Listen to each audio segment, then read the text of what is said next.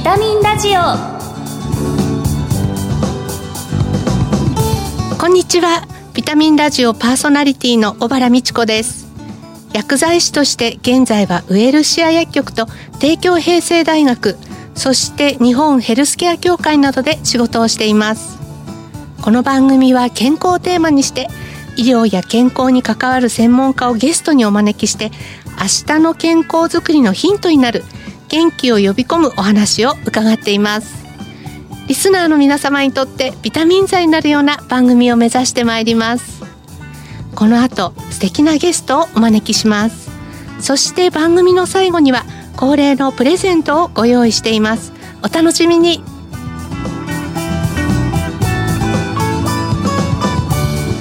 ビタミンラジオ。この番組はお客様の豊かな社会生活と健康な暮らしを支えるウエルシア薬局の提供でお送りします。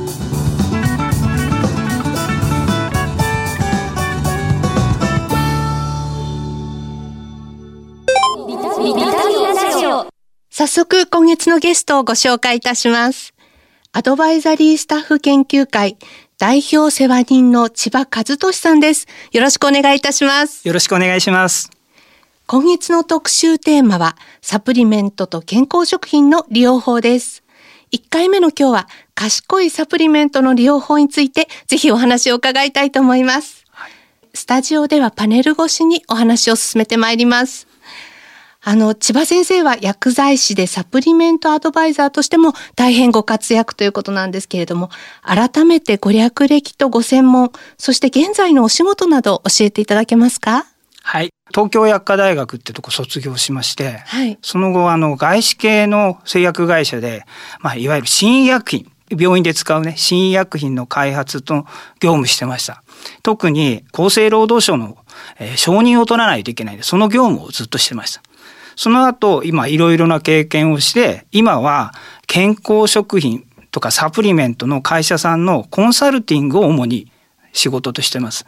その他まあいろいろな仕事させていただいてまして公的なところからいわゆる健康食品についての今日のテーマでもあります正しい利用法についての講演活動とか、まあ、健康食品の啓発ということで、まあ、執筆活動とかを続けてます。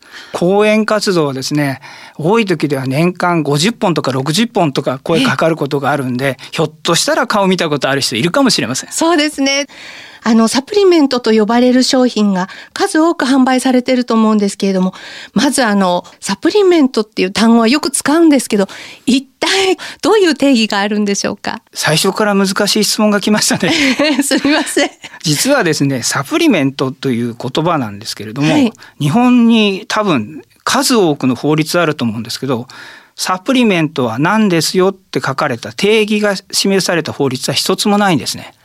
一般的にって言葉がついてしまうんですけれども、ええ健康食品ってのありますよね。はい。健康食品っていうのも実は定義がないんですけれども、あの健康食品っていうのは、まあ、健康に良いとされる食品全般と言われてまして、はいその中でも医薬品と同じような形状をしたもの、これをサプリメントって呼んでるんじゃないでしょうかね。はい。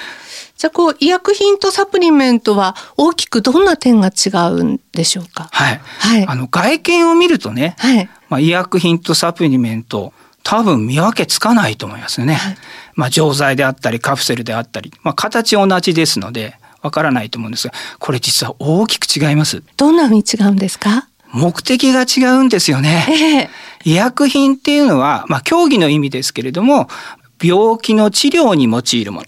一方サプリメントっていうのは医薬品ではありません。ですから健康の維持増進に用いるものです。ここが大きく違うんですね。ですから私もよくですね質問を受けます。はい。先生医薬品副作用あるから怖いんです。サプリメントいいのありませんか？残念ながら答えはノーですね。あくまでサプリメントは食品なんで健康の維持増進に用いるものこう覚えていただければと思います。えーサプリメントというのは病気にならない体を作るとかあるいは食事で補えない栄養素を使う、はい。そんな時に用いるのがサプリメントだと思います。あの、よく、まあ私も店頭にいた時ですね、飲んでからどのぐらいで効果が出るんですか？っていう質問とかにも出会ったんですけど、そのあたりはいかがでしょうか？その効果という言葉が問題ですよね。そうですね。はい、医薬品と違いますもんね、はい、医薬品のように飲んですぐ何か反応があるとかっていうことではないんですよね。健康の維持増進ですから逆に言うと結果が出てしまうと良くない結果かもしれませんよね。はい、ある意味病気にならないようにって使うと考えたら結果が出ないのが結果っていうことになってしまうのでいつまで取っていいでしょうって言われると難しいところですよね。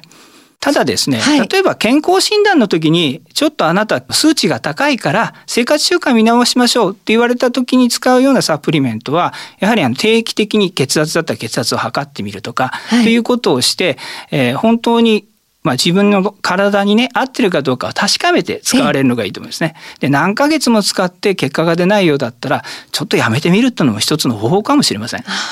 なんかそのあたりも、なんとなく自分でやめたり飲んだりするのがすごく気になるなっていう方には、やっぱりこう相談窓口みたいなのがあるといいですよね。本当そうですよね、はい、えー、サプリメント食品なんで、まあ、自分で自由にね選んでいただいて買っていただいて飲んでいただいて結構なんですけれどもいつまで飲んだらいいのかなとか本当に効果が出てるのかなっていうのはやっぱり専門家に聞くべきだと思いますね。はい、あのまあそこで薬剤師っていうのも実は専門家の登場だと思うんですけれども誰に相談すればいいんですかっていう時はやっぱり薬剤師っていうことでよろしいんでしょうか？第一選択として薬剤師さんすごくいいですよね。はい、特にね病院で薬をもらっている方とか治療をされている方この方はサプリメントしようと思った時は必ず医師か薬剤師に相談してください。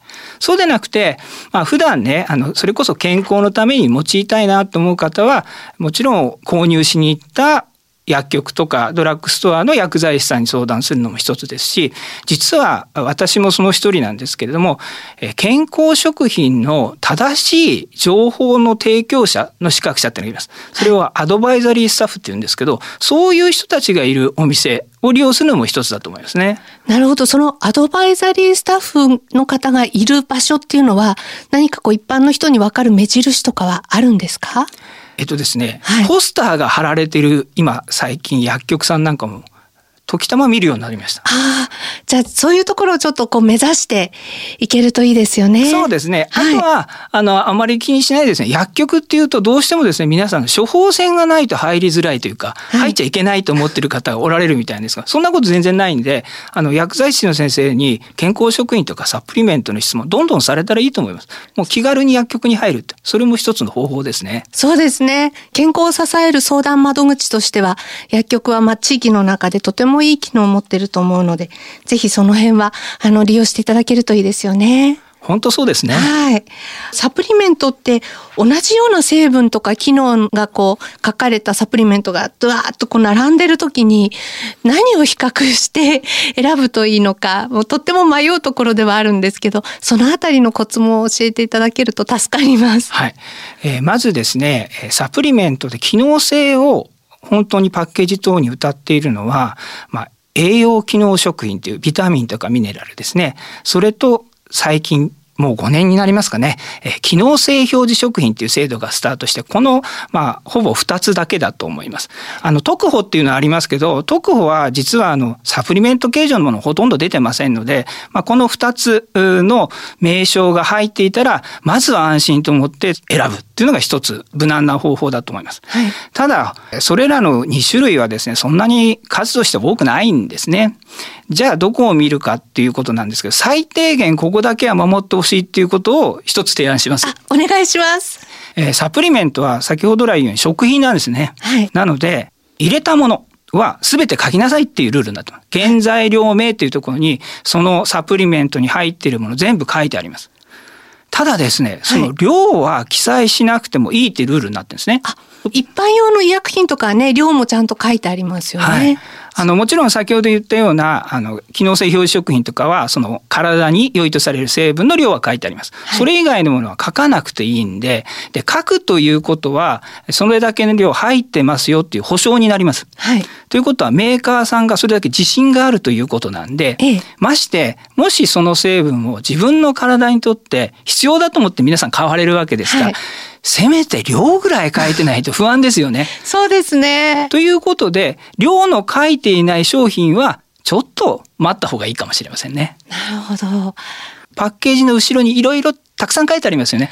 あそこを読んでから選ぶっていう習慣をつけられるといいと思いますね。あの先生、サプリメントを摂取する上での注意事項っていうのはありますか？はい。サプリメントは食品なんで、どんなに飲んでも安全だと思ってる方いますけど、そんなことないですよね。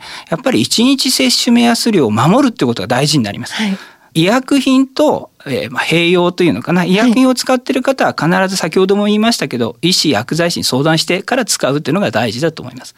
それともう一つなんですけど、はい、もしも体にとって不具合が出た時はすぐやめてください。はいサプリメントの健康被害ってほとんどのものが一過性軽微なものですんで、はい、やめたら大体収まりますのでそういったことに注意をされて使われたらいいと思います。ああでもそういうことも伺っておくととっても安心ですよね。サプリメントのこう賢い利用方法について何かこうアドバイスがあったらぜひ教えてください。健康食品サプリメントって絶対取らなければいけないってもんじゃないんですよね。はい、あくまで健康の基本はねまず食事。それから運動、そして休息。このバランスですよね。それにちょっとだけ手助けしてくれるのがサプリメント。はい。それが賢い利用法なんじゃないでしょうか。ちょっと生活が乱れてきた時には、やっぱりサプリメントっていう選択肢もあるっていうことで、健康を支えていく力になる。あくまでサプリメントっていう言葉ですが、補うという意味ですから、はい、それがあの健康の中心ではないということを覚えておいていただければと思います。はい。ゲストはアドバイザリースタッフ研究会代表世話人の千葉和俊さんでした。ありがとうございました。ありがとうございました。あ、風邪薬切らしてた。ドラッグストア空いてるかな深夜もオープン。ウエルシア。あれ？薬残っちゃったな。お薬の相談も。ウエルシア。答える、支える、ウエルシア薬局。公共料金、各種料金のお支払いも受けたまわっております。ビタミンラジオ。アドバイザリースタッフ研究会代表世話人の千葉和俊さんに賢いサプリメントの利用法についてお伺いしました。サプリメントを上手に取り入れて健康な生活を送りたいですね。来週は機能性表示食品って何？というテーマでお話を伺いたいと思っています。ここで番組からプレゼントのお知らせです。ユーハ味覚糖から美味しいサプリメントのセットを抽選で10名様にプレゼントいたします。そのサプリメントはお菓子のグミをサプリメント化したユーハグミサプリ鉄葉酸と口の中に入れると瞬間的にさっと溶けてしまうユーハ瞬間サプリの高濃度ビタミン D になります。ご希望の方は番組のサイトからご応募ください。締め切りは10月20日です。お聞きのビタミンラジオ再放送は土曜夕方5時40分から。放送後はラジコのタイムフリーやポッドキャストでもお聞きいただけます。次回の放送は10月12日です。え今日のお話にもありましたけれども栄養そして睡眠しっかりとってえ健康な毎日をお過ごしください。番組パーソナリティの小原美智子でした。来週のこの時間にまたお会いしましょう